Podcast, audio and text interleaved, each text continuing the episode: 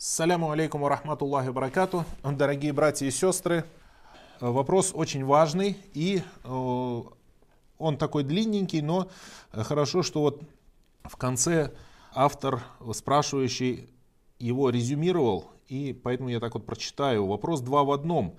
Как неженатому брату или незамужней сестре разглядеть в потенциальном спутнике жизни истинную религиозность? И это очень-очень важно. Потому что действительно, ведь никах, по сути, и счастье не семейной жизни, оно начинается задолго до никаха.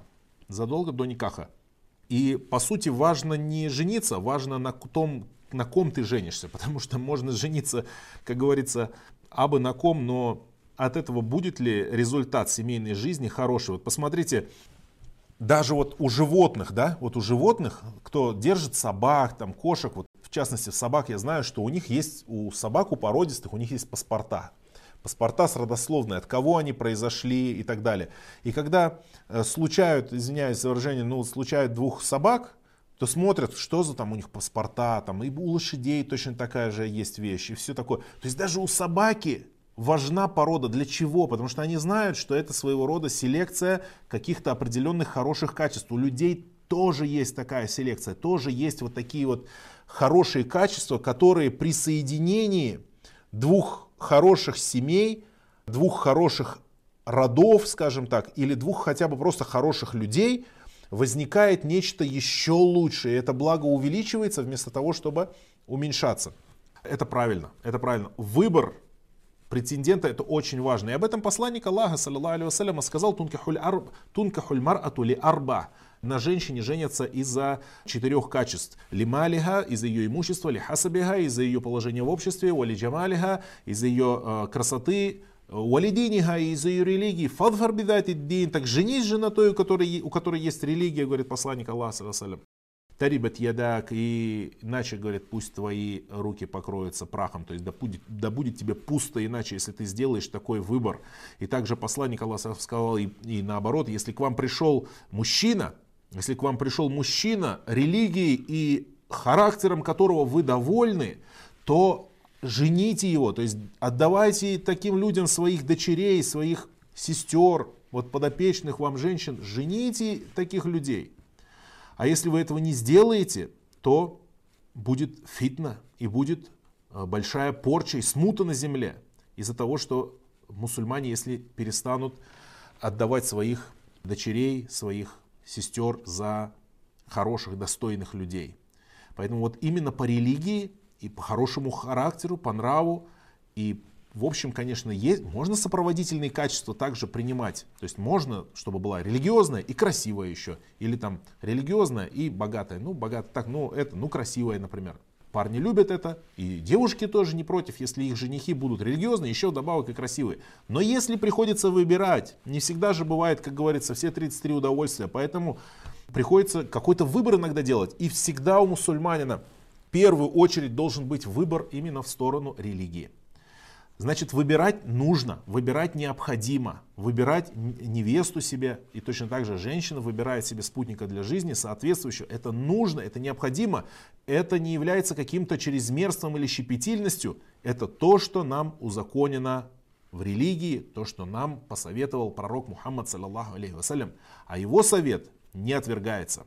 Все остальные качества, если человек будет ориентироваться на красоту, ну красота же она увядает, рано или поздно она закончится. И к тому же приедается, то есть человек видит постоянно одно и то же лицо, оно, да, может быть красивое, но уже надоело, все равно уже, это, это уходит. То есть такие, такая влюбчивость, она пропадает. Если выберет из-за богатства, скажет, о, хорошее, там не надо теперь работать и так далее, но это что, это, это же для, для мужчины это позор, чтобы вот он рассчитывал на деньги своей супруги, да и тем более не будет она его слушаться, и за человека считать не будет такого, и будет он все время как бы униженный. Из-за ее положения в обществе, вот у нее, например, там отец у нее там начальник такой-то. Ну, начальник, у него и круг общения начальника. Тебя все время будут считать каким-то второсортным человеком. Надо оно тебе или нет. Поэтому смотри, выбирай по религии. Выбирай то, чтобы была религия. И вот очень часто вопрос задают, и вот тут в э, частности брат спросил, как рассмотреть истинную религиозность. В целом, давайте в купе посмотрим о таких вещах. Но самое главное, пункт номер один. Пункт номер один. Это делать дуа. Это делать дуа. Делай дуа еще задолго до того, как ты даже собрался жениться. Ты же знаешь, что тебе жениться нужно будет, и род свой продолжать нужно будет. Значит, проси дуа. Делай дуа, молись, чтобы Аллах Субхану Ва наделил. Потому что все сердца людей находятся в руках Аллаха и переворачивает их как пожелает. И он может сделать скверное плохим, а плохое скверным. Аллах Субхану Ва может вывести живое из мертвого, из мертвого и мертвое из живого. Поэтому самое главное это дуа. Много делай дуа. Не так один раз поднял, о Аллах, дай мне хорошую жену, и все, и забыл об этом. Нет, в суджуде об этом повторяй, в тахаджуде. Как ты просишь любые мирские блага, точно так же просишь и это, даже в еще большей степени, потому что от этого зависит не просто твой комфорт в жизни, а зависит и будущее твоего потомства, которые, если будут праведными, то до судного дня будет твое потомство жить в исламе и делать дуа за э, тебя, как за одного из их предков. И разве с этим вообще может что-то сравниться? Следующий признак религиозности – это насколько человек выполняет свои первостепенные обязанности в исламе. То есть вот пять столпов в исламе. Первый, конечно, это единобожие, и потом намаз. Как он тщательно выполняет намаз. Если ты видишь, что этот человек выполняет намаз достойным образом, тщательно, встает на утренний намаз, не пропускает время намаза, берет тахарат, заботится о времени своего намаза, у него есть ревность за свою молитву, в таком случае ты можешь сказать, что это один из признаков хорошей религии у человека. Если он держит уразу сознательно, осознанно, любит религию, читает Коран, учит Коран, заучивает Коран, знает что-то наизусть из Корана, это уже говорит о том, что человек любит эту религию. Потому что если будет закон, знание закона религии, то между ними будет общее, у них между ними будет вот этот эталон, константа, к которому они могут вернуться. Многие браки почему распадаются сейчас? Я говорю сейчас в, общем и о мусульманах, и о не мусульманах, потому что у, у не мусульман, у них нету вообще этой константы им вернуться не к чему, поэтому у них нету того, на чем бы они оба сошлись единогласно и сказали бы, вот это истинное, и от этого будем отталкиваться. Поэтому у них каждый на своей религии, э, у каждого есть своя собственная религия, которая называется «я считаю, что это правильно, значит это правильно». А у мусульман есть для всех мусульман одна единственная религия, которая говорит нам, что если Аллах сказал, что это правильно, то значит и я считаю, что это правильно. Следующее это признак для, скажем так, пункт, который нужно учитывать, это в общем какие-то навыки, ну какие-то навыки, умения. То есть мы должны, выдаем недостаточно просто одной только религиозности. Человек все-таки должен быть каким-то образом адаптирован к семейной жизни. Поэтому, дорогие родители, постарайтесь готовить ваших детей к семейной жизни, чтобы они что-то умели делать. Потому что если человек будет знатоком в религии, но, скажем так, совершенно потерянный в жизненных вещах, то, наверное, это тоже будет не совсем полезно для благотворной атмосферы в семье. Поэтому какие-то навыки, чтобы девушка умела по дому там хозяйством заниматься, что-то печь, что-то варить, убираться и так далее. Мужчина, чтобы умел свои обязанности также выполнять и, и тому подобное. Следующий шаг это расспросить. То есть нужно расспросить о том, кто это такая. То есть расспрашивайте у близких, знакомых, то есть если есть какие-то связи, послать там какую-то свою сестру, например, отправь к ней свою сестру, узнай, пусть она поговорит, побеседует с матерью, может быть, с знакомыми, соседями, сокурсниками, однокрупниками, коллегами на работе, еще какими-то людьми, и друзья, и враги, ну там взвесишь, конечно же, все, потому что у, не, не бывает таких людей, у которых только одни плюсы и минусов нету. Мы ищем претендента, у которого минусов будет больше, чем плюсов, потому что минусы будут однозначно, но мы хотели бы, чтобы больше было плюсов, а минусов было мало. И посмотреть, очень важно посмотреть, посмотреть, встретиться друг с другом, увидеть друг друга. Сразу же человек чувствует, если человек проницательный, он чувствует, ну, мусульманин должен быть проницательным. Почувствовать, это твое или не твое. Не надо сразу первое хватать все, что тебе, как говорится, попало с первым в руки. Посмотри, тебе приятно будет находиться с этим человеком долгое время в одном доме. Тебе приятно будет с этим человеком разговаривать, беседовать, возможно, делать какие-то дела. У каждого свои пристрастия. Может быть, кто-то вообще не хочет беседовать. Он хочет, чтобы у него жена была молчаливая и молчала. Другой хочет, чтобы у него жена была болтушка. Другой хочет, чтобы она была хохотушка. Другой вообще терпеть не может, когда кто-то смеется. Ему охота, чтобы все было по-серьезному. То есть у каждого свои предпочтения. И он выбирает ту, которая ему вот по нраву. Вот ему пришло, вот, вот она пошло, он почувствовал, да, вот это вот мое. Он берет и от этого будет уже исходить вот гармоничное такое отношение в семье, хорошее, благое. Э, задать вопросы, соответственно, при этой встрече. Задать вопросы, то есть спрашивать, что кто, для чего, как, где работаешь, где не работаешь, где учишься, где будешь учиться и тому подобные вещи, это все на пользу. В это время, как раз перед женитьбой, тут никакого стеснения не должно быть. Спрашивай все, что тебе в голову, как говорится, придет, все, что тебя интересует, все, что тебе полезно.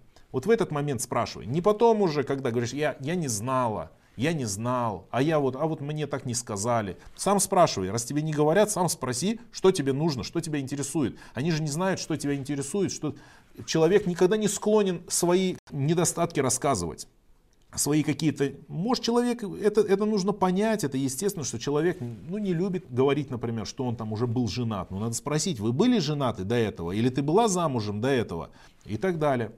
То есть это надо спрашивать, не стесняться. Вот в этот момент это место для вопросов. Потом уже вопросов не будет. Очень важно еще смотреть на родственников тоже. Посмотри на родственников, откуда эта девушка, с какой семьи, какие там люди. Если хорошие отношения, там, если у этих людей хороший, приятный, мягкий характер, значит, скорее всего, и у их детей примерно такой же очень важно выбирать вот не только религиозность, но именно вот характер человека, потому что бывает человек и сам вроде религиозный, но такой у него характер такой склочный, скандальный, и все время у него какие-то проблемы возникают, и все время он не, не умеет находить контакт с людьми, вроде и молится, и постится, и хадж сделал, и еще и талибуль ильм, там знания ищет, но сам по себе, по натуре своей такой он не, неуживчивый.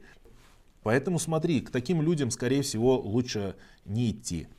Ищите мягких людей, добрых людей, приятных людей, компромиссных, возможно, в чем-то, мудрых людей, решительных. То есть те, которые не страдают какими-то меланхолиями, не страдают какими-то э, слабостями, расстройствами э, рассудка и тому подобное. То есть вот это вот эти вещи. Смотрите, чтобы вам с этими людьми жить. Ведь женятся, я как всегда говорю, женятся не только мужчина и женщина, парень и девушка, женятся их семьи тоже между собой. Им между собой общаться нужно. И по характеру семьи можно узнать частично о характере их ребенка, то есть и жених или невеста это будет. Не сто процентов, но частично да. Ну и самое последнее это дуа в конце. То есть если решил, посоветовался, узнал, разузнал, то уповай на Аллаха, прочитай истихару, уповай на Аллаха. Сколько бы ты причин не сделал, эти причины все, они могут, ну как говорится, они могут не сработать могут не сработать. Поэтому мы уповаем на Всевышнего Аллаха, надеемся на Его волю. Он может сделать все. Он может дать нам любовь к тем, кого мы не любим. А может отнять у нас любовь к тем, кого мы любим. Поэтому все это, все наши чувства, все наши эмоции, наша любовь и наша ненависть, они все в руках Аллаха, Субхану. Аллах переворачивает наши сердца, и поэтому к нему обращаемся, постоянно делаем дуа. Вначале я сказал делаем дуа, и в конце вот это дуа из тихара. Причем, что дуа из тихара не один раз только читать, можно его много раз читать. Вот читай его много раз, потому что может быть одно из них будет сознательное, осознанное, и от сердца, и Аллах Субхану Тааля примет его. Если надо, он тебя отвадит. Если тебе, вернее, не нужен этот никах, Аллах тебя отвадит от него. И ты со спокойным сердцем будешь знать, что если она не ответила тебе или он не ответил, значит на то воля Аллаха, Аллах меня избавил от того, в чем будет для меня вред. А если Аллах тебе помог, то значит в этом благо. Аллах лучше знает о том, что для нас полезно, а что вредно. Поэтому дуа в начале, дуа в конце, ну и вот эти вот причины. Барак Аллах фикум, ассаляму алейкум рахматуллахи ва.